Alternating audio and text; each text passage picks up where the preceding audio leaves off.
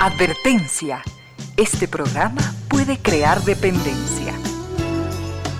Dependencia de la buena música, del comentario oportuno, del momento poético, de las voces que siempre tienen algo que decir. Aquí se unen la música y la palabra, con cierto sentido.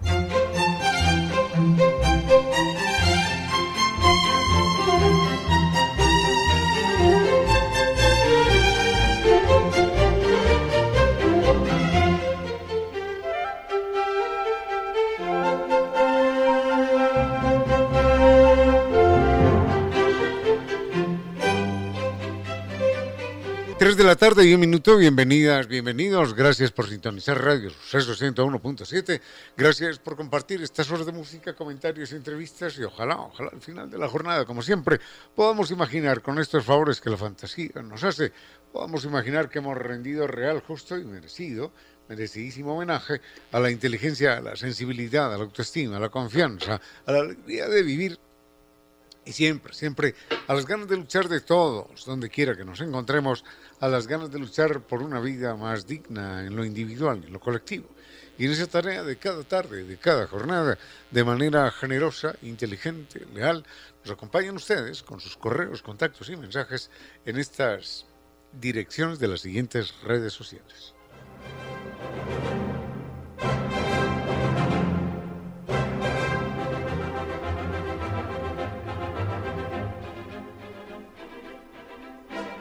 Correo electrónico de la radio es eh, sucesos arroba radio, sucesos.fm.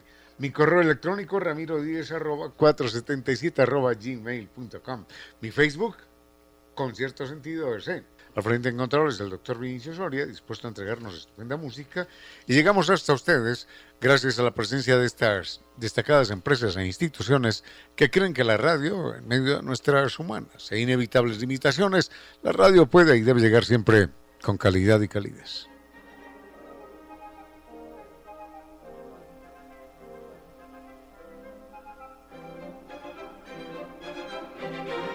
Haga realidad de sus sueños, de grandes viajes. Para eso está San Vitur con un eh, catálogo extraordinario en este año, bellísimos destinos, las perlas del Báltico, los increíbles fiordos, la magia de Japón, Tailandia, la península ibérica, las islas griegas, Tierra Santa, capitales imperiales, santuarios marianos.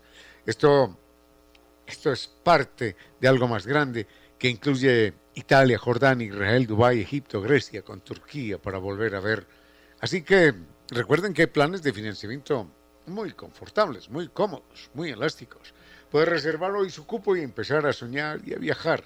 Así que su salida siempre con guía acompañante desde Quito y garantía de 13 años. Esa es la experiencia de San. Recuerden, puede consultar su catálogo allí en Naciones Unidas y Veracruz o llamando al 600-2040. Recuerde, San Viturs cumple con sus sueños porque San Viturs siempre lo acompaña.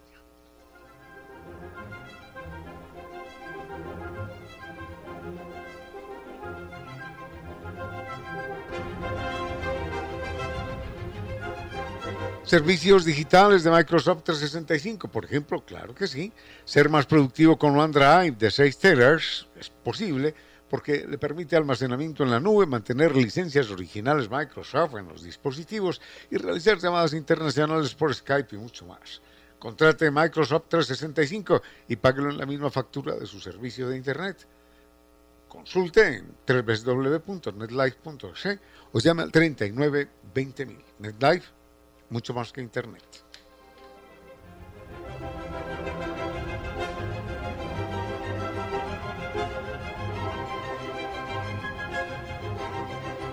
Innovatécnica es la solución a un problema que nunca antes tuvo solución.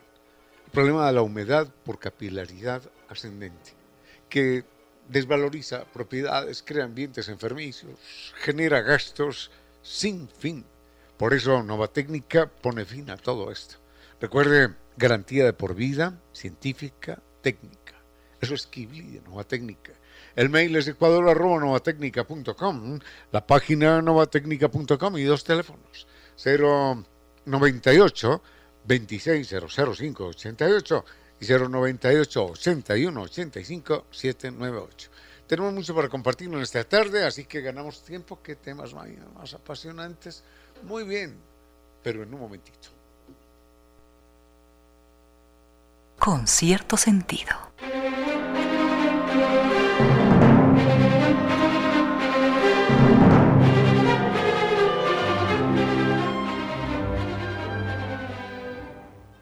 El oyente nos envía una frase muy bella de un personaje al que nunca hemos invitado acá. Bueno, no tanto como nunca, pero lo hemos invitado muy pocas veces. Eh, es una frase acerca de don Francisco Javier Eugenio de Santa Cruz y Espejo. Eugenio Espejo, nuestro Eugenio Lechuza, nuestro Eugenio Chusig, uno de los eh, proto, protolibertarios de nuestro país y, y proto mártir, porque él muere encarcelado como consecuencia de su prédica de la libertad, de la independencia. El texto que nos envía el oyente dice, es de EVM, no sé quién es EVM, pero en todo caso es muy bello, es muy bello y dice lo siguiente. Estudiando en las noches los candiles le hicieron el rostro a fuego lento. Conspirador orgulloso, en nada parecido a su humilde padre, era un guerrillero avenido al y abre comillas, al bajo oficio de curar a los enfermos, cierra comillas, y dice, una arruga le partía la frente en mitades de sueño. Ese es un bello texto dedicado a Eugenio Espejo de A, no, de EBM, no lo identifico, no lo identifico. En todo caso, gracias al oyente por recordarnos eh, a, este, a este personaje extraordinario en la historia de nuestro país y del continente. Con cierto sentido.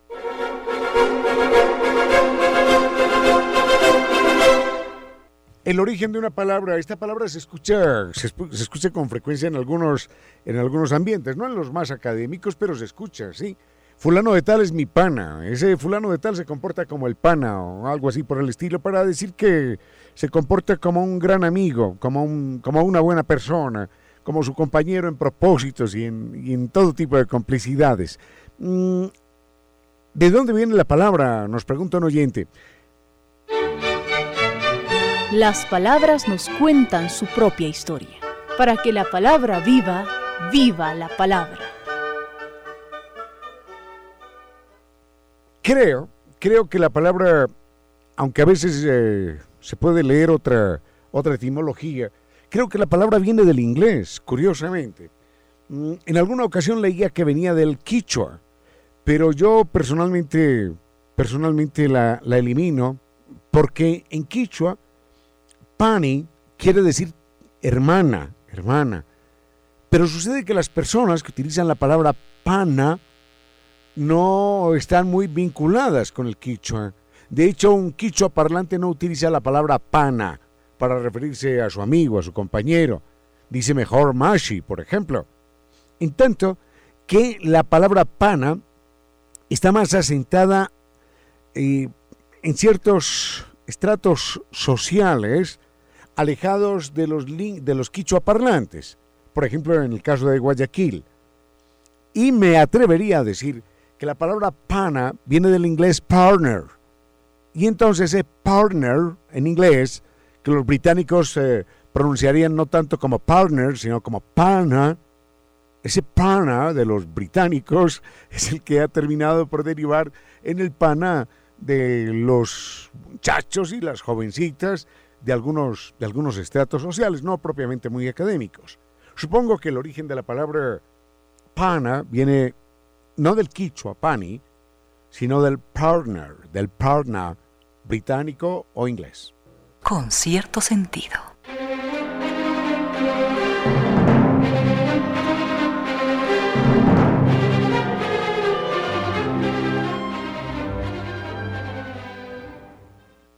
¿Por qué existen eh, las tradiciones como la circuncisión? Eh, nos pregunta un oyente. Mm, no sé si se refiere a esa tradición particular de la circuncisión o en general a todas las eh, tradiciones que a veces pueden carecer de sentido. Sobre la circuncisión tengo entendido que hay allí una carga de carácter religioso y algunos argumentan también una carga de carácter higiénico. Lo he leído, pero no podría afirmar mayor cosa al respecto. Lo que sí es claro, es, dejando al lado la circuncisión, es que en las comunidades, en los grupos humanos, las tradiciones ejercen el papel de protección, de eh, afianzamiento de la identidad. Los grupos se cierran, se aferran a sus tradiciones y buscan formas de individualizarse, de separarse, de diferenciarse de los otros grupos. Algunos se dejan la barba, otros se rapan, otros se ponen un punto rojo en la frente, o se hacen un tatuaje. Mm, algunos grupos humanos dicen es que nosotros comemos esto o no comemos lo otro, hablamos de esta manera o hablamos de la otra, y por eso aparece el lenguaje lunfardo y el lenguaje rockero y el lenguaje eh, de los prisioneros, por ejemplo. Y así, así cada pueblo y cada comunidad va inventando tradiciones que le permiten, que le permiten identificarse y diferenciarse de los demás. En todo caso, más allá de las tradiciones, recordemos que hay un principio que debería, en teoría, regir. Ninguna tradición, ninguna tradición por encima de la razón. Sigue con ustedes, Ramiro Díez. Con cierto sentido.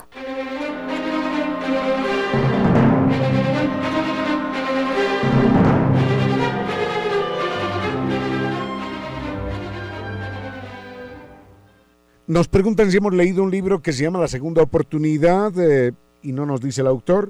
Mm, no, no he leído el libro. El, el, oyente dice que es un libro que habla de, de las personas mayores, de las personas que van, que vamos cumpliendo años y que en los tiempos actuales eh, no encuentran un espacio para poder desarrollar eh, sus potencias. Dice, aparte de esto, ¿no considera usted, dice el oyente, ¿No considera usted que es uno de los grandes retos de los tiempos actuales? El darle espacio a las personas mayores. Bueno, vayamos por partes. Uno de los grandes retos de los tiempos actuales son, por supuesto, el cambio climático, el hambre, el hambre planetario, eh, las injusticias sociales, borrar un poco la, o borrar la inequidad, y también la atención a las personas mayores, a, a las personas que llamamos viejas o que están en la tercera edad. Simplemente pensemos en esto. La expectativa de vida de los seres humanos estaba alrededor de los 50 años. Hoy, hoy una persona cumple los 50 años y todavía tiene 30 o 40 años por delante. Es decir, tiene una segunda vida por delante, lo cual es, eh, lo cual es eh, verdaderamente impresionante. Y como atrás vienen los jóvenes empujando, entonces esta sociedad cometió una locura y es que arroja al abismo arroja el tacho de la basura, deja a un lado a personas que todavía están productivas. Y no solo que todavía están productivas, sino que en términos generales tienen mayor capacidad en muchos aspectos que las personas que están entrando al mercado laboral.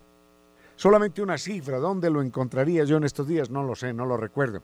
Pero en todo caso, en Europa y en los Estados Unidos, y podríamos generalizar para el resto del mundo, en Europa y en los Estados Unidos, las personas que se jubilan tienen un mejor desempeño en habilidades matemáticas, en habilidades lingüísticas, en comprensión de textos y en una muestra del cociente intelectual. Entonces, del cociente de inteligencia. Entonces es una locura que esta sociedad arroje al abismo desplace a las personas que tienen eh, eso, mejor capacidad lingüística, verbal, mejor capacidad matemática, mejor conocimiento y razonamiento abstracto, y las arroje eh, para darle el espacio a personas que tienen menores capacidades y cuyo mérito es el tener menos años. Esta es pues una economía de la locura, de la irracionalidad, eh, del desperdicio. Y uno lo oye todos los días, ¿no? Eh, los jóvenes, los jóvenes.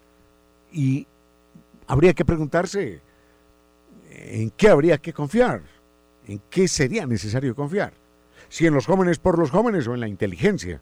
Si en los jóvenes por los jóvenes o, o en la sabiduría, o en el entendimiento, o en la capacidad de, de razonamiento.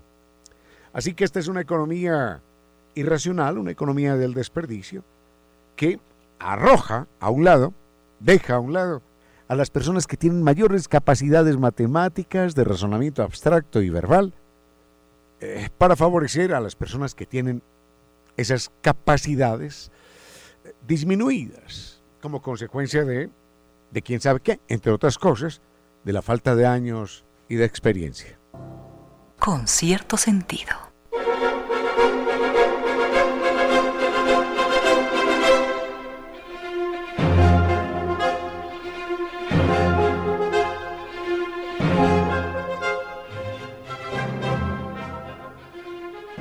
Cemento, ladrillo, pintura, arena, bueno, mil problemas, gastos van, gastos vienen, se acaba el problema de la humedad por capilaridad ascendente, se acaba durante un mes o dos meses y después vuelve a aparecer y siguen los ambientes enfermizos y vuelven los gastos.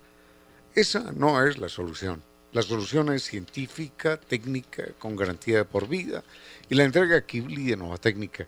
Recuerde el mail es ecuador.novatecnica.com, la página novatecnica.com y dos teléfonos, 098 26 588 y 098 81 85 798. Nueva técnica, garantía científica, técnica de por vida.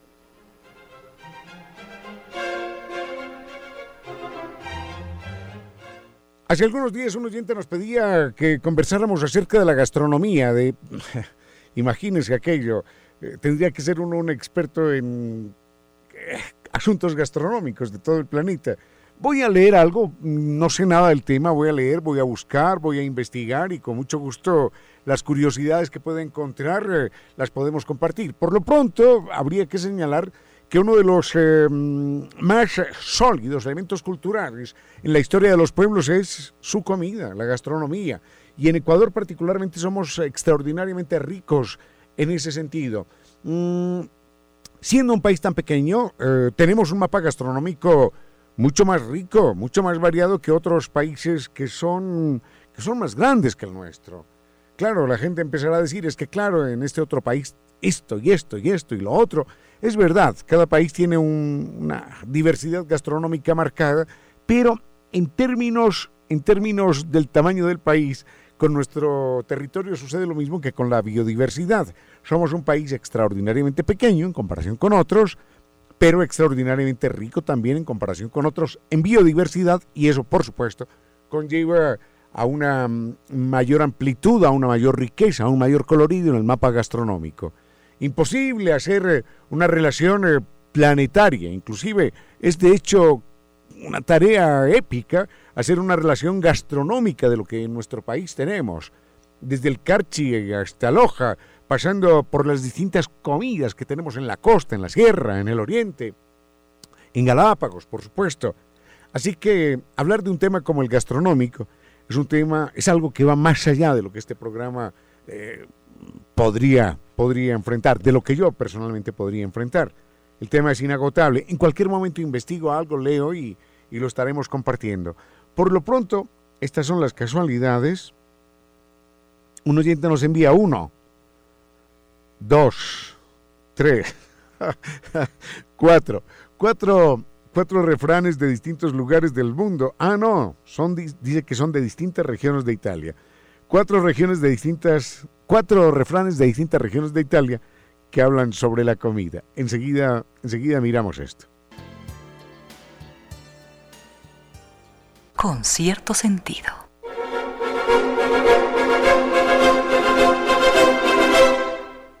Hace un momento señalábamos que agradecemos al oyente que nos pide que hablemos del tema gastronómico planetario, lo cual va más allá de nuestras posibilidades, de, mis conocimientos. En cualquier momento le, le, prometo, sí, leer, investigar y compartir el tema al aire. Pero hay casualidades. Otro oyente nos envía uno, dos, tres, cuatro refranes, dice, de distintas regiones de Italia. Dice, son en, distintas, en distintos idiomas italianos, dialectos italianos. No me gusta la palabra dialecto, pero digamos que en distintos idiomas italianos. El primero dice, la boca non se estraca se non la sa de vaca. Eh, espero haberlo pronunciado bien. La boca no se cansa si no sabe a vaca. Ah, este es un refrán eh, veneciano y lo que quiere decir es que mm, uno queda satisfecho solo cuando come carne de res. La boca non se estaca se non la sa de vaca. Es un eh, refrán veneciano. La otra dice, la comida, veneciano también, la comida acaba cuando se prueba el queso. Mm, dice que después del licor, del café, de las frutas, de la carne, de todo, de todo lo demás, el queso debe ser el cierre de la comida. Hay otro veneciano, no, veneciano no, napolitano. Dice, cena larga, vida corta. Y al contrario también, cena corta, vida larga, como una recomendación eh, para cenar de una manera de una manera muy austera, muy frugal y tener una mejor salud. Mm, ah, sobre comida sí tengo algo que decir enseguida. Con cierto sentido.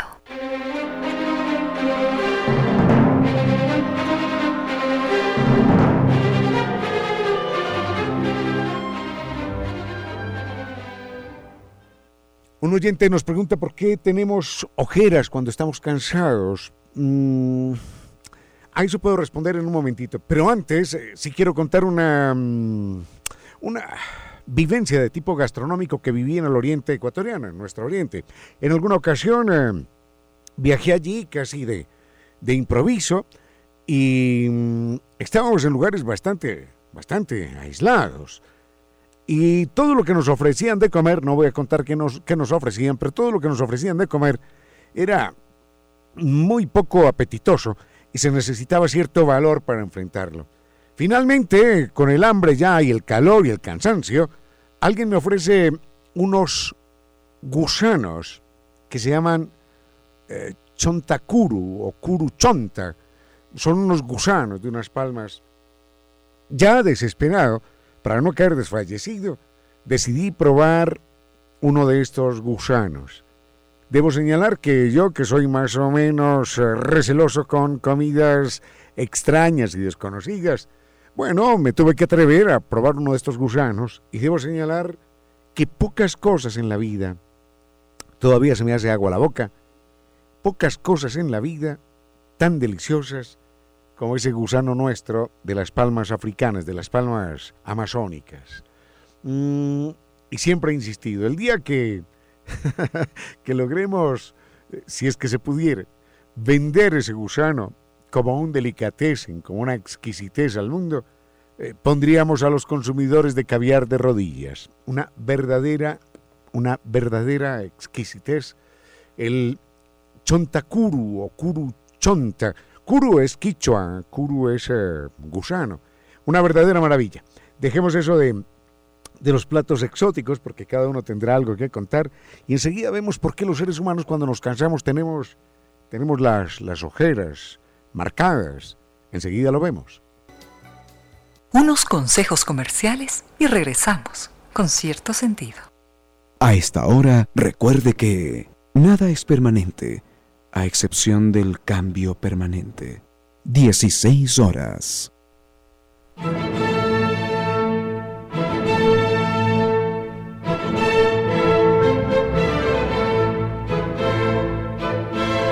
A principios del siglo XX nació un niño y su padre le puso el nombre de otro hijo suyo, ya muerto, para reemplazar aquel cariño. Ya adulto, cuenta aquel niño que para él era una experiencia aterradora y surrealista el visitar el cementerio y llevar flores a una tumba donde aparecía su propio nombre. Para completar el trauma, su padre le dijo desde niño que él era la reencarnación de su hermano muerto y que por eso llevaba ese nombre.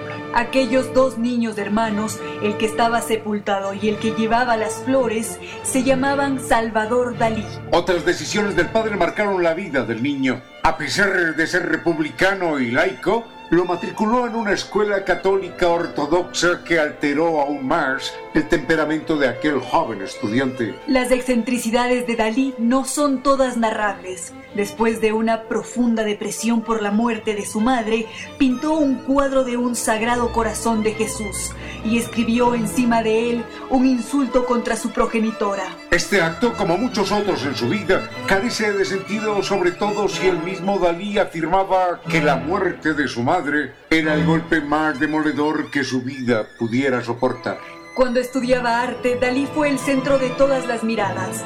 Vestía de luto, con grandes melenas y patillas, o llevaba botas de cazador y pelo engominado con trajes de lord inglés. Dalí, cuya vida sexual siempre fue motivo de especulaciones, tuvo un extraño amor que lo marcó por siempre. Se llamaba Gala, y cuando él le dijo que quisiera verla otra vez, ella le respondió. ¿De qué estás hablando, pedazo de tonto? Te informo que nunca más nos volveremos a separar en esta vida. Y así fue. Esa semana empezaron a vivir juntos hasta el fin de sus días. La vida de Dalí fue un vuelo permanente entre la genialidad, la irreverencia y la extravagancia, entre la anarquía verbal y la política, como si en él se conjugaran mil personajes a la vez, no solo distintos, sino antagónicos. Y esa vida surrealista estaba terminando un día como hoy 23 de enero de 1989. Y nos dejó su pintura y su turbulenta personalidad como huella importante del arte del siglo XX.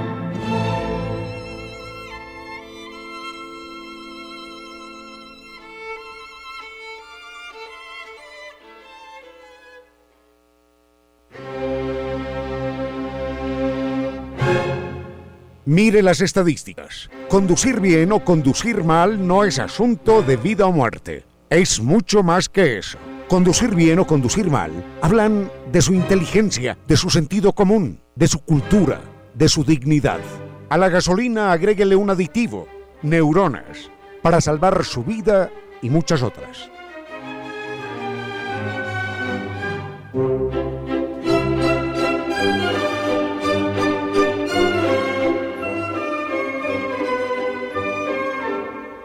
La donne mobile. Vamos por partes, no es la donne, sino la donna, la donna è mobile, cual piuma al vento. Esa es la letra.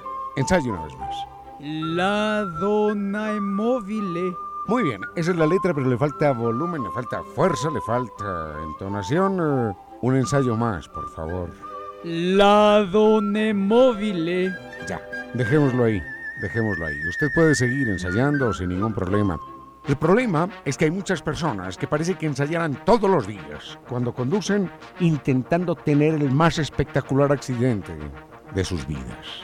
Seguro que algún día lo van a lograr de manera extraordinaria. Usted, usted que es inteligente, no los imite. Ensaye algo que valga la pena.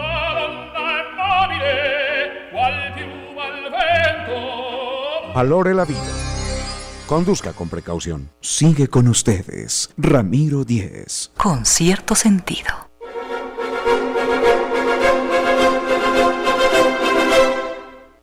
¿Por qué tenemos ojeras cuando estamos cansados? Pregunta un oyente.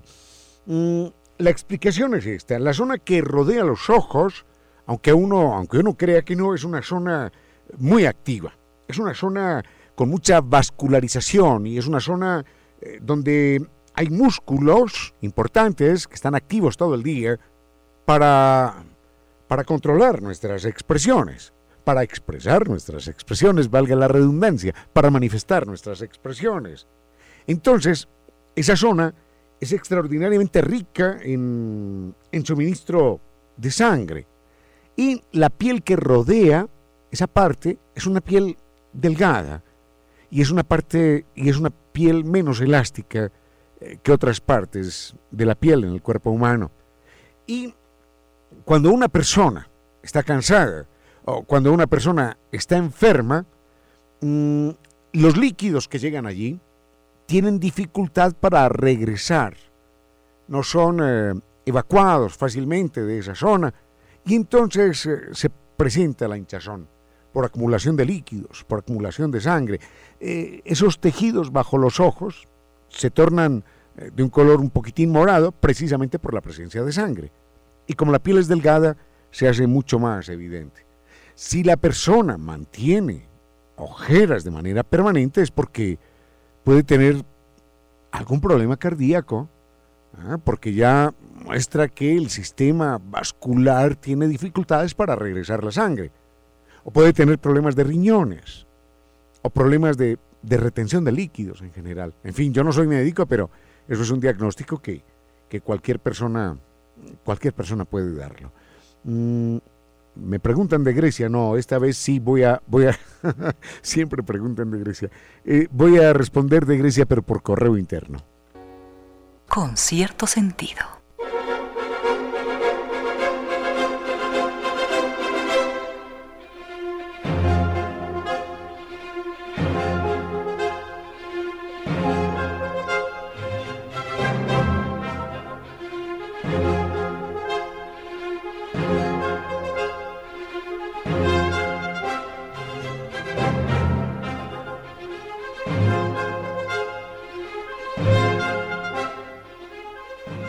Recuerden, San Viturs es la posibilidad de darnos el gran, el gran placer en nuestras vidas, el gran placer eh, de viajar, de lugares exóticos, desconocidos, maravillosos, inolvidables.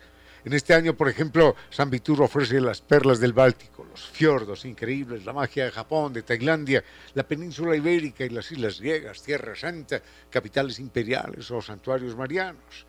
Y a eso súmele Dubái, Egipto, Israel, Jordania, Grecia, con Turquía, por ejemplo, para volver a ver.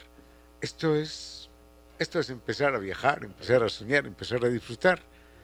Cada salida es con guía acompañante desde Quito. Y a San lo, lo sustentan 13 años de experiencia, de garantía. Puede consultar con ellos, con su catálogo de viajes, en Naciones Unidas y Veracruz frente a la sede de jubilados del IES, en la página sanviturs.com o llamando al 600-2040. Recuerde, San Viturs cumple con sus sueños porque San Viturs siempre lo acompaña.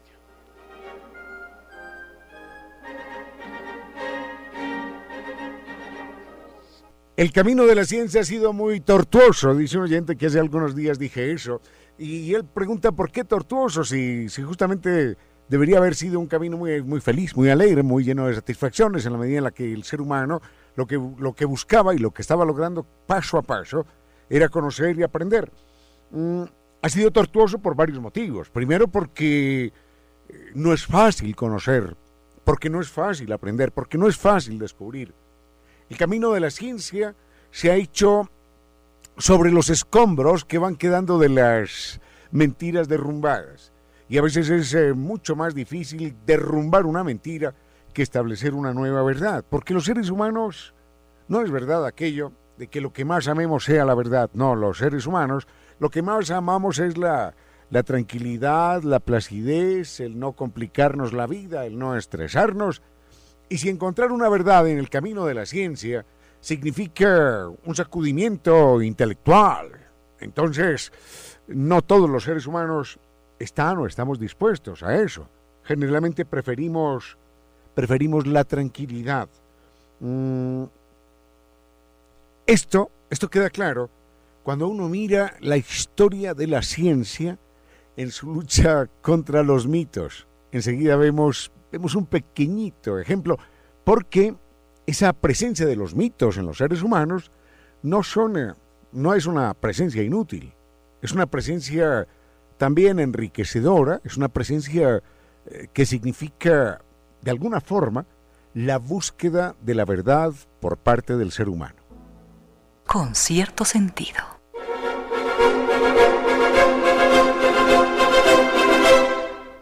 El camino de la ciencia ha sido tortuoso, dice un oyente que afirmábamos hace algunos días y preguntaba por qué señalábamos esto. Si en teoría el, buscar la verdad es un camino alegre y lleno de felicidad, no es exactamente eso. Mm, La verdad es que el ser humano, antes de alcanzar la etapa de la razón, y digo no en términos individuales, a partir de los siete u ocho años, no, sino eh, en términos globales, genéricos, desde tiempos inmemoriales hubo una época dominada simplemente por la fantasía, dominada por los mitos. Y esos mitos, aunque hoy nos parezcan eventualmente risibles y llenos de fantasía, esos mitos eran mucho más que una sumatoria de falsedades. Esos mitos intentaban de alguna manera o de muchas maneras buscar la realidad, buscar la verdad, buscar la explicación a todos los misterios del cosmos. Y eh, los mitos nos enseñaron a los seres humanos a considerar los fenómenos naturales y en general todos los fenómenos de la existencia eh, ligados, vinculados con otros mitos. ¿Por qué llueve? Bueno, porque hicimos una danza. ¿Y por qué hacemos una danza? Porque allá detrás de las nubes hay un dios de la lluvia eh, que se conmueve si nosotros lloramos y danzamos y, le pedimos que, que, entregue un poquitito de agua para, para la cosecha. O hacemos una súplica para que no llueva más, para que no caigan rayos, o para que los niños no se mueran, o para que el río no crezca y no se lleve las casas, o hacemos una súplica para cualquier cosa, imaginando que allá, en cualquier lugar, más allá de lo visible, están los dioses que pueden escucharnos. Obviamente cuando hacemos eso, estamos movidos por mitos, el dios de la lluvia, el dios del viento, el dios del trueno, eh, supuestamente están vinculados a nuestra vida cotidiana. Por ejemplo, y a propósito de lluvia y de truenos, es muy bonito un mito que vincula, creo que en la, en la mitología guaraní, es un mito que vincula a la tortuga con el armadillo. Y uno se pregunta, ¿y a dónde va todo esto? Enseguida lo vemos para que descubramos que los mitos, más allá de una serie de fantasías aparentemente absurdas, los mitos olfatean las relaciones que existen entre distintos fenómenos naturales. Con cierto sentido.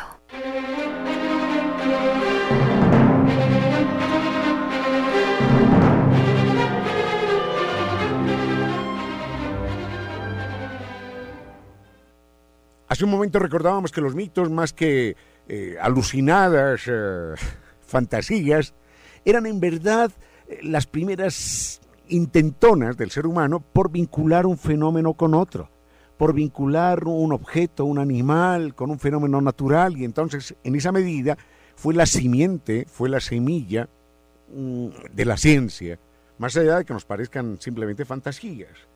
Ahí, y señalaba esto, hay una leyenda en la mitología guaraní, espero no equivocarme, que habla de la existencia del armadillo. Y cuentan ellos que una vez, cuando el mundo era todavía muy joven, no existían los armadillos y solamente existían las tortugas. Entonces cayó un rayo y la tortuga se asustó y empezó a temblar de una manera frenética. Y fue tan intenso su temblor que el caparazón de la tortuga se rompió, se rompió en mil pedacitos. Y de ese caparazón de la tortuga entonces, roto en mil pedacitos, quedó el animal allí vivo al que hoy conocemos como armadillo. Nos parecerá infantil y absurdo aquello, pero ese mito, sin que los pueblos se hubiesen dado cuenta de lo que significaba, ese mito señalaba que aquel que inventó la historia veía una relación secreta una relación genética, obviamente no podía explicar esa palabra, una relación natural del armadillo y la tortuga. Una historia que obviamente eh, después Charles Darwin se encargó de mejorar y de demostrar científicamente.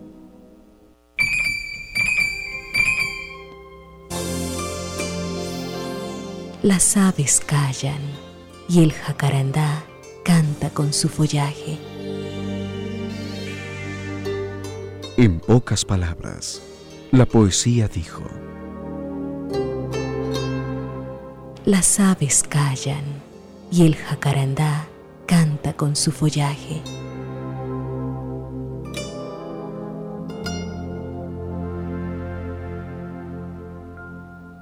Sigue con ustedes, Ramiro Díez. Con cierto sentido.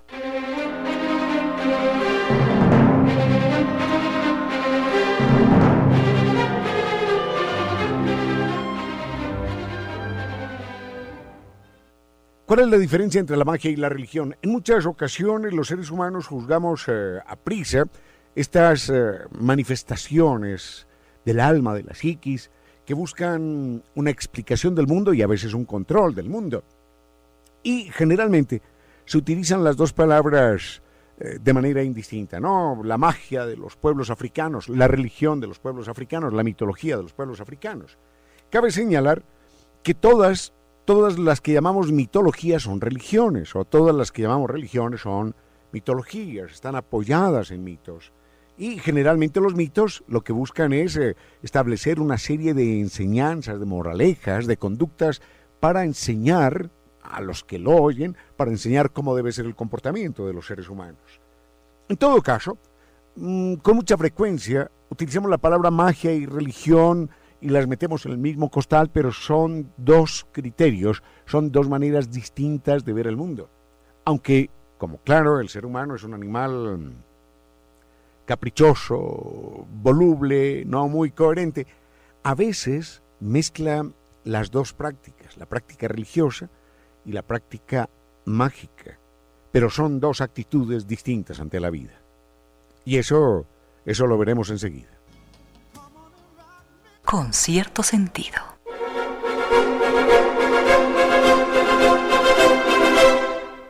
Volvamos con este tema de la diferencia entre la magia y la religión.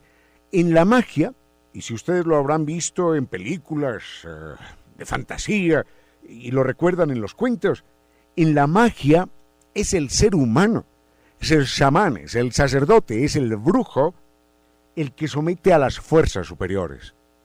El mago dice, yo te ordeno, yo te exijo esto, yo te obligo a esto, yo controlo las fuerzas del bien o del mal, o, de la hechicería, o de la lluvia, o del fuego, yo tal cosa. Y me tienes que obedecer, eh, potencia supraterrestre, me tienes que obedecer. Ese es el mago. El mago tiene en sus manos el poder para someter a esas potencias extraterrestres. En la religión, el mago, el chamán o el bueno, no el mago, pero el brujo, el sacerdote o lo que fuese, se somete a las potencias extraterrestres. Y entonces el sacerdote o el chamán o quien fuese dice, yo te suplico, yo te imploro, yo te pido, yo, yo, yo te demando, Señor, o, o al Dios que fuese. En la religión el ser humano se somete a las fuerzas superiores y le pide, le suplica le mendiga a esas fuerzas superiores algún favor.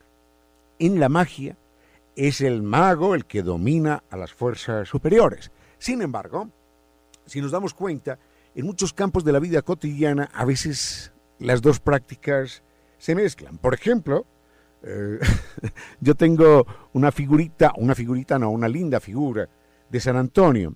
Y las manos de San Antonio es una linda escultura, y las manos de San Antonio no están porque era práctica que la gente eh, escondiera las manos del santo. Y a mí me lo vendieron así, sin manos. La gente escondía las manos del santo mm, para que el santo les ayudase a encontrar las llaves o algo que tenían perdido. Y a veces ponían al santo de cabeza, supuestamente para que el santo les ayudara a buscar novia o novio. Así que en, ese, en esa práctica pequeñita, uno se da cuenta que la parte mágica, yo soy el que mando, yo soy el que obligo, yo tengo el control, está vinculada con la práctica religiosa, pero en general son dos actitudes distintas. El mago obliga a las fuerzas superiores. Yo te obligo, yo te convoco, yo te exijo, yo te ordeno, dice el mago. El sacerdote no. El sacerdote dice, de cualquier religión, yo te pido, yo, yo, yo te suplico, yo te imploro. Son dos actitudes eh, opuestas ante la vida. Con cierto sentido.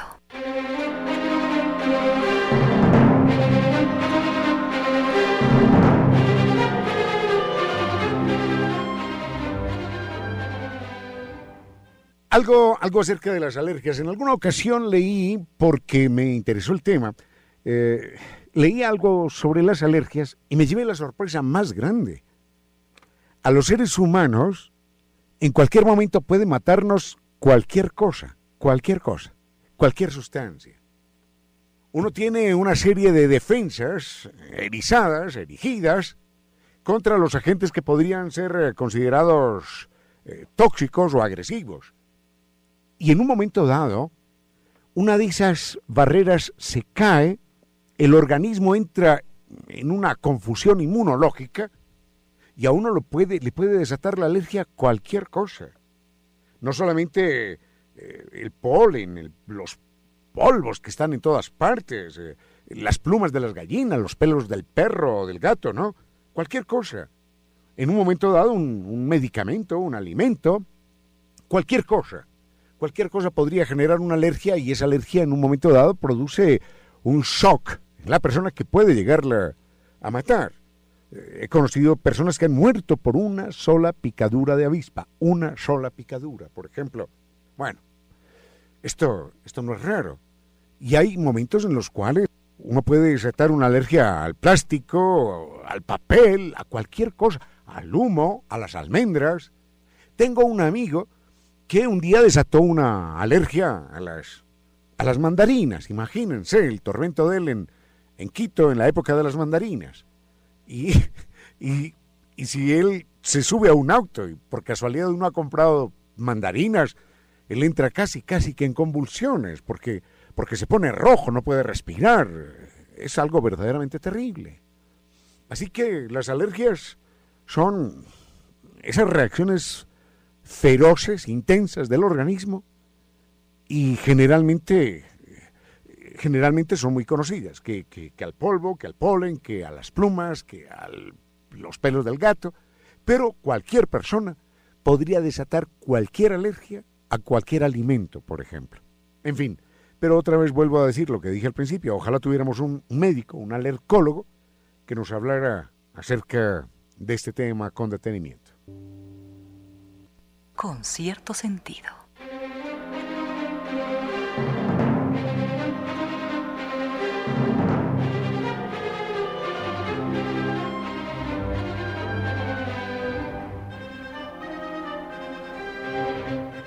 Bueno, por lo pronto al doctor Giovanni Córdoba en Controles, muchísimas gracias. Al doctor Soria, que nos acompañó más temprano, muchísimas gracias. A nuestros gentiles, inteligentes, leales, auspiciantes, que creen que la radio, en medio de nuestras humanas e inevitables limitaciones, la radio puede y debe llegar siempre con calidad y calidez.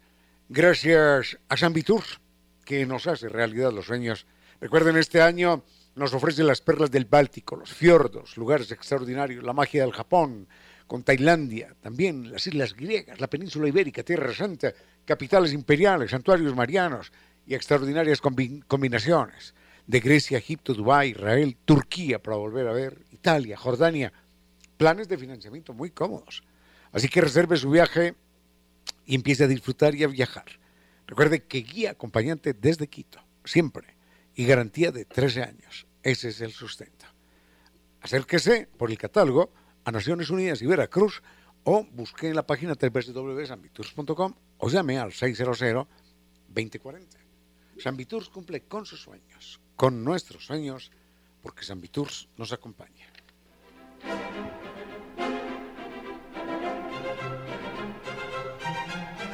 Microsoft 365 significa ser más productivo con OneDrive de 6 teras de almacenamiento en la nube y mantener licencias originales Microsoft en los dispositivos. Además, realizar llamadas internacionales por Skype y mucho más.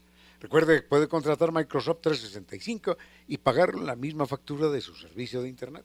Conozca más en la página netlife.es o llame al 39 20.000. NetLife número uno, más que Internet.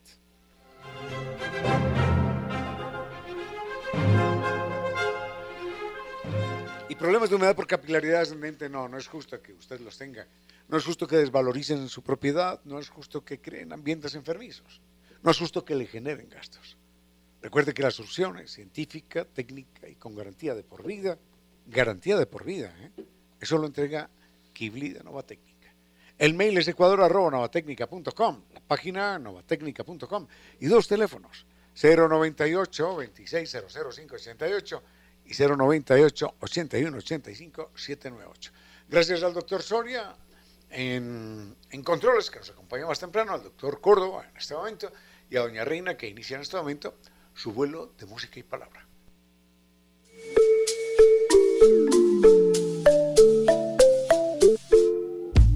Y ahora, bienvenidos a un vuelo de música y palabra. Bienvenidos a este espacio con cierto sentido, con Reina Victoria Díaz, para que disfruten de un vuelo de, música, y palabra.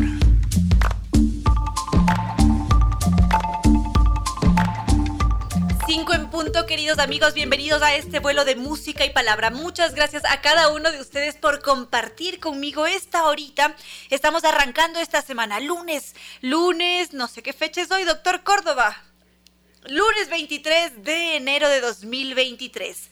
Gracias por escribir a través de redes sociales, las recuerdo.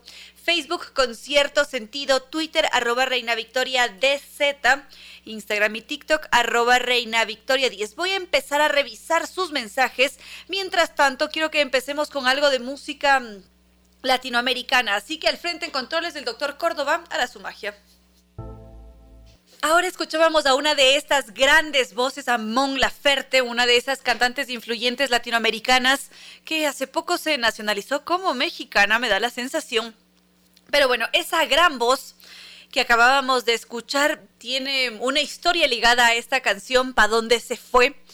que está dedicada a su padre. Mon Laferte siempre ha tenido muchos inconvenientes a la hora de hablar o expresar su vida, sus sentires en sus canciones. Es más, siempre ha rehusado publicar canciones sobre temas muy personales.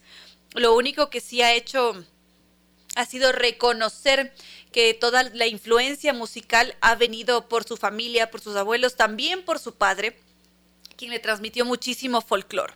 Ahora, si es que llegaron a fijarse en, o a escuchar la letra, habla sobre un padre, se pregunta para dónde se fue ese padre, qué pasó con ese hombre y cómo esto también le generó a ella inconvenientes, que estuvo buscando esa figura paterna entre miles, entre tantos hombres buscando tu paternidad. Es una canción bastante fuerte, si es que pueden la buscan o buscan su letra en, en, internet. Y justamente ella lo que ha hecho en esta canción es contar cómo se sintió cuando sus padres se divorciaron. Lo hicieron cuando ella era muy chiquitita, habrá tenido siquiera unos seis años, y para ella eso fue una catástrofe, porque imagínense ustedes que son allí unos guaguitos y que de la nada sus padres empiezan a pelear todo el tiempo y que seguro esta es la historia que han vivido muchas personas. Y uno se queda allí con un vacío da temor. Está, por supuesto, presente el qué dirán, cómo van a sentirse en el entorno. Los compañeritos a veces te critican, mucho más antes. Antes de esto era más, más complicado porque te señalaban por ser hijo de padres divorciados. Y entonces, justo, justamente Mon Laferte dice que tenía un padre ausente y que para ella eso fue muy difícil y fue así como finalmente nació esta canción, ¿Pa dónde se fue? de Mon Laferte. Vamos a ir con algo más de música. ¿Algún latinoamericano puede ser nuevamente Doctor Córdoba? ¿Podría ser? Sí, vamos entonces. Seguimos amigos, el doctor Córdoba nos ha puesto a otra de esas voces influyentes latinoamericanas. Escuchábamos a Lila Downs. Ella es conocida como la reina mixteca y es esa gran voz mexicana que nos cautiva inmediatamente con esos timbres tan característicos, ese juego que tiene en la voz. Esta mujer es impresionante porque además de cantante, es compositora, actriz, antropóloga, activista. Ya quisiéramos tener ese currículum vitae de Lila Downs, esa mujer que nació allá en Oaxaca, México, que mm, desde muy temprana edad, cuando ella era muy pequeña, apenas a los ocho años, ya empieza a cantar. Deja ver eh, esos signos de talento y mm, tuvo mucha suerte porque su madre le transmitió mucho de su conocimiento y técnicas vocales para conseguir eh, lo que hace ahora. Su madre era cantante de cabaret y su padre, en cambio, era cineasta.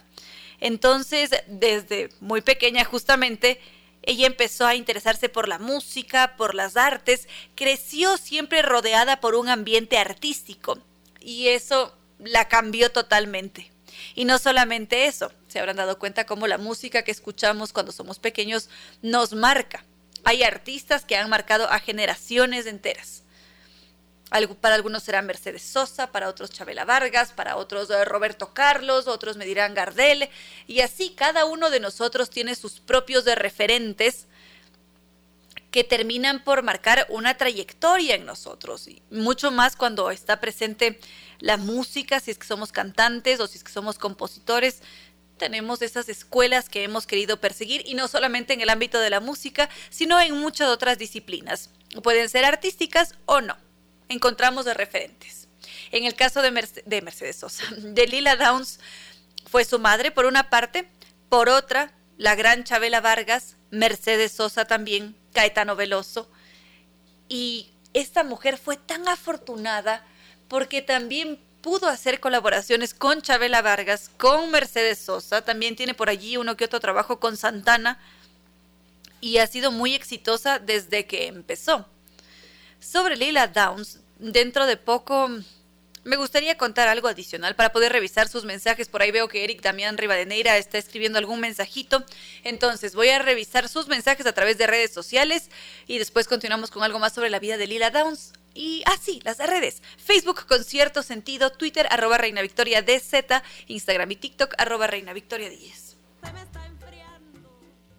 Por acá veo que algunos son fanáticos de Lila Downs, como Andrés. Es más, nos hace una sugerencia, agua de rosas. La tenemos, doctor Córdoba. Perfecto. Entonces, después de este breve comentario, porque me informan que nuestro entrevistado de hoy ya está aquí. Me encanta además la puntualidad de los entrevistados. ¡Qué maravilla! Entonces, estábamos con Lila Downs. Brevemente habíamos dicho que es cantante, compositora, antropóloga, actriz. ¿Qué no hace? Esa mujer también es activista Impresionante, además con ese bozarrón privilegiado. Es magnífica Lila. Y una de las características que tiene esta mujer es que canta no solamente en castellano, sino que también interpreta sus éxitos en mixteco, en maya, en náhuatl, en purepecha. Es, es maravilloso. Y como les había dicho, a los ocho años se inicia en, en, en el mundo de la música empieza a explorar ese camino, fracasa en más de una ocasión, porque eso también sucede, no todo siempre sale como nosotros lo esperamos. Y ella termina por saltar a la fama en 1994. Ese es el año en el que ella la rompe. Empiezan a llamarla para hacer un álbum, que se presente en más de un lugar, empieza a girar, y, a partir de ese momento hasta la fecha, ella no ha parado de, de producir y es magnífica. Linda, linda es Lila Downs. Tiene estas canciones que también son espectaculares con Natalia Jiménez. Esas dos mujeres en escena, cantando a todo pulmón algunas canciones de rancheras o muy típicas, folclóricas, mexicanas es un deleite para los oídos, así que los invito a buscarlas, a investigar también a Natalia Jiménez. Ahora vamos a ir con Agua de Rosas que nos sugirió Andrés y ya en otro momento podemos escuchar a Natalia con, con, con Lila Ramos. La médica que recibió al niño en el hospital eh, dijo que sufría politraumatismos severos, fractura en el hueso frontal, pupila midriática, y que un examen de sangre señalaba alto nivel de enzimas, lo cual hablaba de lesiones internas en el cuerpo del infante. Esto lo hicieron su padre y su madre. No, no le pusieron un dedo encima, pero tampoco le pusieron el cinturón de seguridad. Hágalo por su vida, por la vida suya y por la vida de ellos. Los niños hasta los 15 años deben ir en el asiento trasero y llevar siempre cinturón de seguridad. Valore la vida. Conduzca con precaución.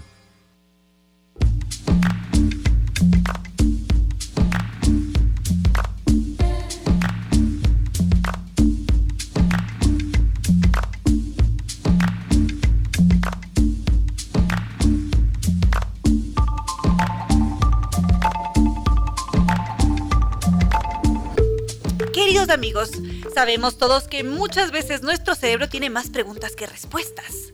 Es más, hay tanto por aprender en este mundo que cómo no llenarse de preguntas.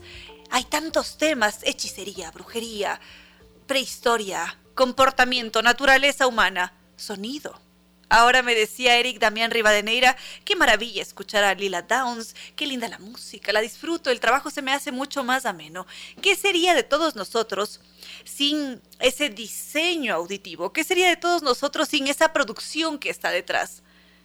es un tema en el que quizás a veces no nos centramos y que es fundamental para nuestro disfrute y no solamente cuando lo escuchamos a través de la radio, sino quizás cuando estamos en un concierto, cómo se maneja la acústica, no sé, tantas preguntas y para eso siempre hay que tener a un experto. Nuestro experto de hoy se llama Omar Miranda, diseña audio, hace producción, es todólogo. Estamos aquí para conocerlo. Bienvenido a este espacio. ¿Qué tal, Reina? Gracias por invitarme. Siempre bienvenido, Omar. Gracias. ¿Por dónde empezamos? Eh, tú dime, o sea, Quizás podríamos ir por el diseño de sonido, ¿es posible? claro, claro, claro. Cuéntanos un poquito entonces. A ver, em, dentro de el área de audio, por así decirlo, bueno, el diseño sonoro específicamente está asociado como al cine, ¿no? Que es el, el, digamos, la creación de, digamos, como sonidos que no naturalmente, o sea, en la vida diaria, en la naturaleza no existen, mediante la manipulación de parámetros tanto como, digamos, amplitud, en este caso frecuencia, que es más graves, más agudos, y, otros parámetros más, un poco más técnicos, pero en, sí es como que moldear de cierta manera el sonido para generar algo. Dentro de esto también el... Un bueno, momento, esto quiere decir que previamente se ha hecho un estudio de cómo nosotros seres humanos reaccionamos ante un estímulo sonoro. Claro, es, es que todo viene a esto asociado al, al, hecho de que cuando empezaron, digamos, a hacer la, el, el, audio, empezó a, a cierto como ya no una cuestión sonora netamente de como de un violín en un espacio acústico, sino ya la utilización de artefactos electrónicos justamente para la recreación de, de, un ente físico. En este es, caso, el sonido dentro este de un espacio. es un fenómeno Ajá. más bien contemporáneo. Exacto. Ajá, y si es que nos remontamos en la historia, ¿cómo se lo hacía antes? También se llegaba a manejar un equivalente al diseño de sonido para generar esas emociones, sensaciones en nosotros. Claro, claro. O sea, inicialmente, en la época de, digamos, como que el, la música contemporánea con John Cage, Xenakis, todos ellos empezaron a utilizar como que ya estos, estos digamos, eh, aparatos, por así decirlo, que empezaron a, de, de, cierta manera, como a hacer una morfosis de, de lo que es el tratar de generar como espectros sonoros de un mundo físico. Entonces, ¿a qué lleva esto? De que yo puedo ahora recrear el hecho de, como digamos, pasa mucho que, como, como en, digamos, en Jurassic Park, como, como generas el sonido de algo que no existe en el mundo, no puedes grabarlo. Entonces es justamente como que el diseño sonoro, que son capas y capas y capas, que de cierta manera puede hacer una morfosis de eso para generar algo totalmente que es inexistente. En el caso de Jurassic uh -huh. Park sería el rugido de los, de los exacto, dinosaurios. Exacto, todo. Y, y además de eso es como no siempre lo que tú ves en la pantalla es lo que realmente estás escuchando. Digamos, no yéndose tan lejos como digamos los, las pisadas no son las pisadas que digamos que estamos acostumbrados. Exacto, es como que hay un ingeniero que se llama el ingeniero de Foley que está haciendo las pisadas dentro de un espacio controlado. Entonces, todo eso lleva al cabo de lo que es el diseño sonoro. Eso netamente en el cine, lo mismo pasa en el audio. En el audio, en cambio, el diseño puede ser eh, la instrumentación. Una banda es distintos instrumentos que evocan de cierta manera distintas cosas, pero se conjuntan en un todo. Y ese es el diseño sonoro de una canción, por así decirlo, como la producción detrás de eso. Y nosotros podemos percibir esto, es decir, darnos cuenta, aquí ha habido un diseño de sonido o esto es imperceptible. No, totalmente, toda canción tiene un diseño previo, que esa es la producción. Es como a dónde quieres llegar, con qué fin, ¿no? O sea, digamos por así decirlo, la música clásica tiene un diseño versus una balada rockera digamos, sus el, características, exacto, particularidades. Exacto. Y Omar Miranda, cuéntanos tú, ¿a qué te dedicas? ¿Cuál es tu rama de especialización? Porque ahora hemos hecho una breve introducción así por el diseño del sonoro y bueno, todo lo que implica, Ajá. muy breve. Pero ¿cuál es tu rama de especialización? Bueno, mi especialización, yo soy ingeniero de grabación y mezcla mayormente, pero más de grabación.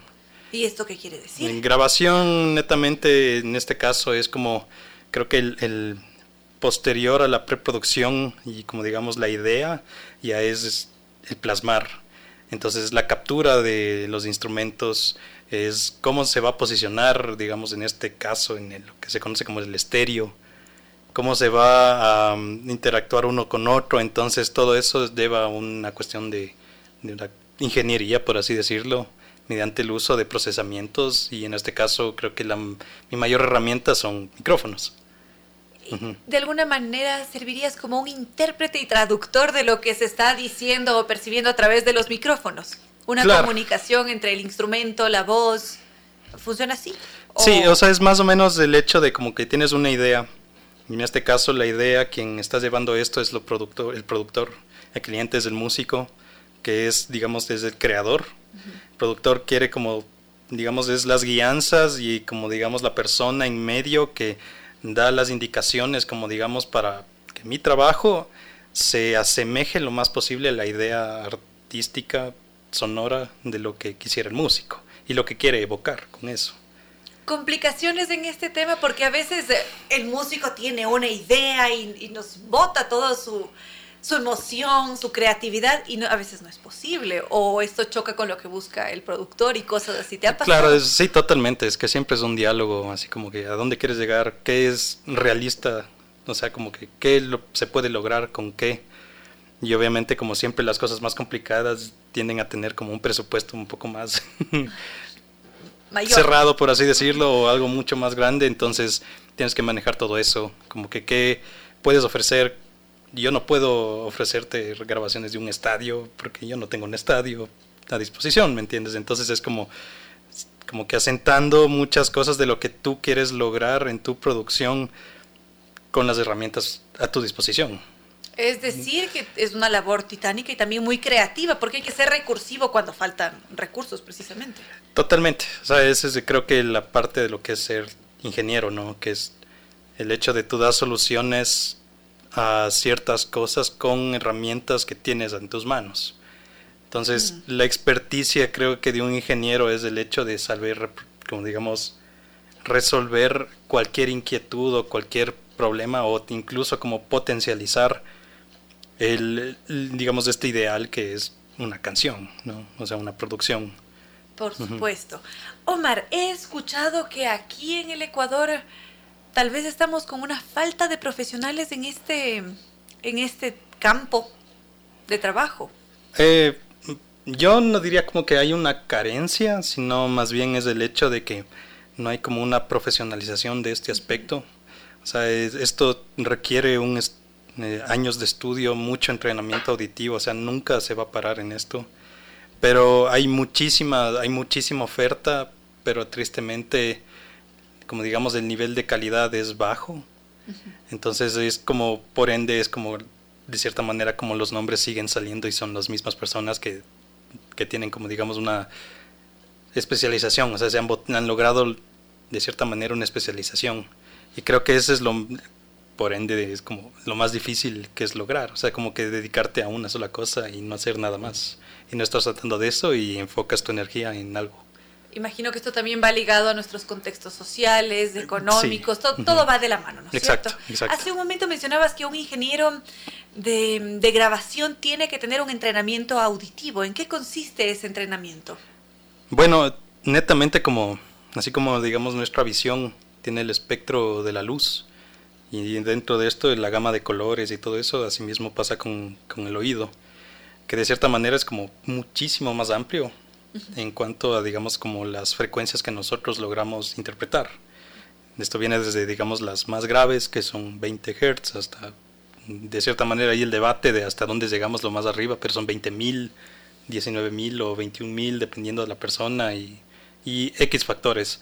Entonces es la manipulación de todo ese espectro y ese es uno de los parámetros, porque de ahí también hay la dinámica, que es como cuando tú hablas más fuerte o más bajo, afecta ese espectro. Entonces es como, es un ente tan amplio y tan, de cierta manera, diverso. Por eso es que hay tanta música y tantas cosas y todo tiene sonidos diferentes, ¿no? Y eso también debe influir en nuestros gustos, si es que somos tan distintos y percibimos diferente el sonido.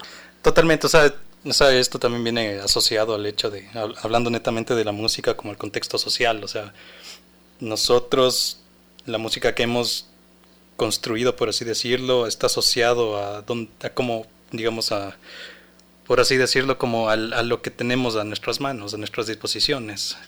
las cuestiones percutivas, digamos, en, en, otros países va a ser distinto a nuestro acá. El jazz de un lado es eh, distinto al jazz del otro, entonces es muy asociado porque es un, es, al final es un lenguaje, ¿no?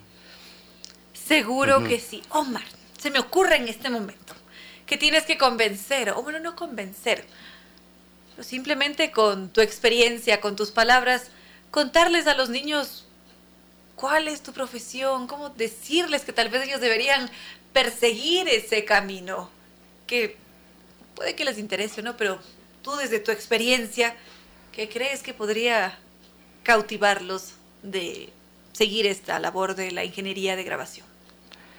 Eh, qué buena pregunta. Nos lo proponemos a pensar a Omar en este momento. Creo que lo, por así decirlo, como cualquier, como cualquier sentido, creo que es el hecho de cuando logras de cierta manera escuchar cosas que te saca de tu forma de confort, de tu zona de confort, como digamos como comer en un restaurante Michelin con estrella Michelin, existe como que asociado a lo mismo que es la el potencial, potencializar tu audición. Eso creo que es lo que, por así decirlo, te cautiva, porque es un sentido que puedes potencializarlo. O sea, y la escucha es algo que, o sea, es tan amplia y tan maleable, por así decirlo, que o sea, puedes explorarte en muchos parámetros dentro de eso, ¿no? Creo que es eso, es como el hecho de dejar, dejar, sorprenderse con trabajos de exploración sonora, eh, por así decirlo. Entonces la tarea es a escuchar más música y a darle la oportunidad. Pero en mejores formatos. claro, por así decirlo es eso, así. ¿Qué quiere decir esto de mejores formatos? O sea, no escucharlo con tu teléfono, no te vas a dejar de sorprender, es como tú vas al cine y escuchas el sonido surround, el sonido envolvente, entonces ese, ese tipo de cosas son como digamos lo que te deja sorprender. Además allá de lo visual, como una buena fotografía te, te, hace evocar algo, un cuadro, lo mismo pasa en, digamos, en mi área. Es muy distinto. Exacto. El tipo de equipo, los parlantes, todo esto influye a la hora de disfrutar esa experiencia. Sí, y algo como para, para cerrar eso también es el, el, hecho de que nuestra audición nos permite percibir nuestro mundo en 360, ¿no? Es el único, el único sentido que nos permite hacer eso. Entonces hay que ponerle especial atención y cuidado. Claro. Perfecto, Omar. ¿Algo adicional? Eh, no, o sea, netamente de que eh, esta profesión sí existe en Ecuador, o sea, hay, hay un mal concepto entre lo que es un productor y un ingeniero. Un ingeniero sí requiere como toda la que sería la ingeniería, o sea, el estudio de matemáticas, de física, existe aquí en la UDLA, es el único lugar que, que imparte esto, y no netamente es sonido, sino también nosotros somos especialistas en análisis vibratorio, entonces es todo lo que vibra lo podemos analizar dentro de esto es sismología, control de vibraciones, de ruido, acústica submarina, o sea, muchas áreas, es muy amplio, es muy amplio. Magnífico, Mar. ¿Tu contacto en caso de querer eh, conocer más sobre el tema o, requerir a un ingeniero?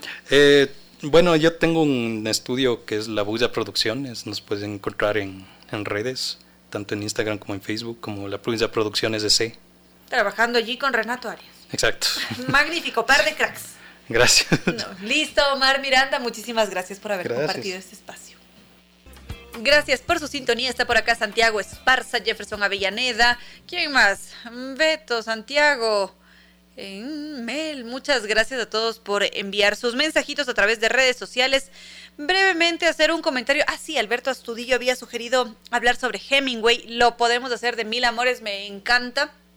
No nos va a dar el tiempo para hacerlo hoy día por evidentes razones, pero en todo caso me gustaría hacer un breve comentario sobre mm, las formas en las que escribimos. A veces nos entran estas dudas, ¿cómo se dice? ¿Cómo se escribe? Y mucho más ahora que tenemos tal cantidad de de errores, porque hay que reconocerlo. Nos equivocamos, no ponemos tildes, no ponemos signos de admiración, ni abrimos ni cerramos, ponemos 10 signos de admiración o de preguntas seguidos, porque ha cambiado mucho la dinámica del lenguaje. Pero en todo caso existen normas para escribir y justamente me preguntaban si es que es correcto escribir la mayoría de las personas están o la mayoría de las personas está? Interesante pregunta. ¿Qué nos dice la gramática sobre esto? La gramática nos dice que siempre tiene que haber una concordancia entre el sujeto, que en este caso sería las personas, y el verbo, que en este caso sería está. Entonces, cuando estamos es construyendo una, una oración como esta, estaríamos esperando decir las personas, em, la mayoría de las personas están, mm, están involucradas. Eso es lo que podría ser partiendo desde esta norma. Pero esto va a depender del núcleo. ¿Dónde está nuestro núcleo? Ese núcleo es el cuantificador. Entonces, en este caso, la mayoría de las personas espera que el 2023 sea un buen año. Es correcto. Y la mayoría de las personas esperan que el 2023 sea un buen año, también es correcto. Es decir, las dos formas están aceptadas, todo va a depender de cuál sea nuestro núcleo. La mayoría de las personas o las personas. Ahora, cuando el verbo tiene un atributo o hay un complemento, lo mejor siempre es utilizar el plural. Es decir, el resto de los regalos están envueltos. Eso de allí es un poco complejo explicarlo ahora que me doy cuenta. Nos enredamos, ¿no es cierto, doctor Córdoba? pues el doctor Córdoba dice que está claro, pero en todo caso a veces nos puede generar ciertos malentendidos porque a veces hay palabras compuestas. Y entonces esto o, si no, oraciones compuestas y esto puede generar inconvenientes, pero en este caso en particular, la mayoría de las personas está o están involucradas o esperan que el 2023 sea un buen año. Ambas formas son correctas y todo depende de en dónde ubiquemos su núcleo.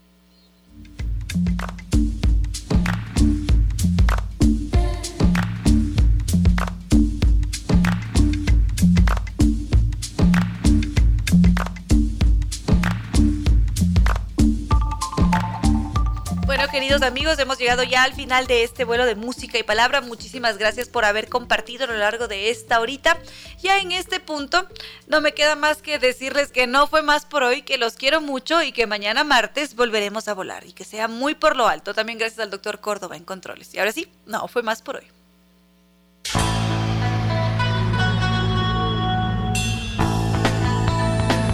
Si como dicen es cierto que en la vida no hay casualidades Piense, ¿por qué escuchó usted este programa?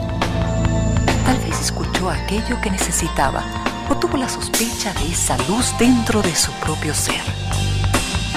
Una gota de agua, un corazón que late, una semilla en su memoria, un remanso en medio de sus prisas, una voz que aliente su esperanza, una pluma para sus alas. Algo de eso hemos querido ser. Aquí en concierto sentido con Ramiro Díez. Y Reina Victoria Díez.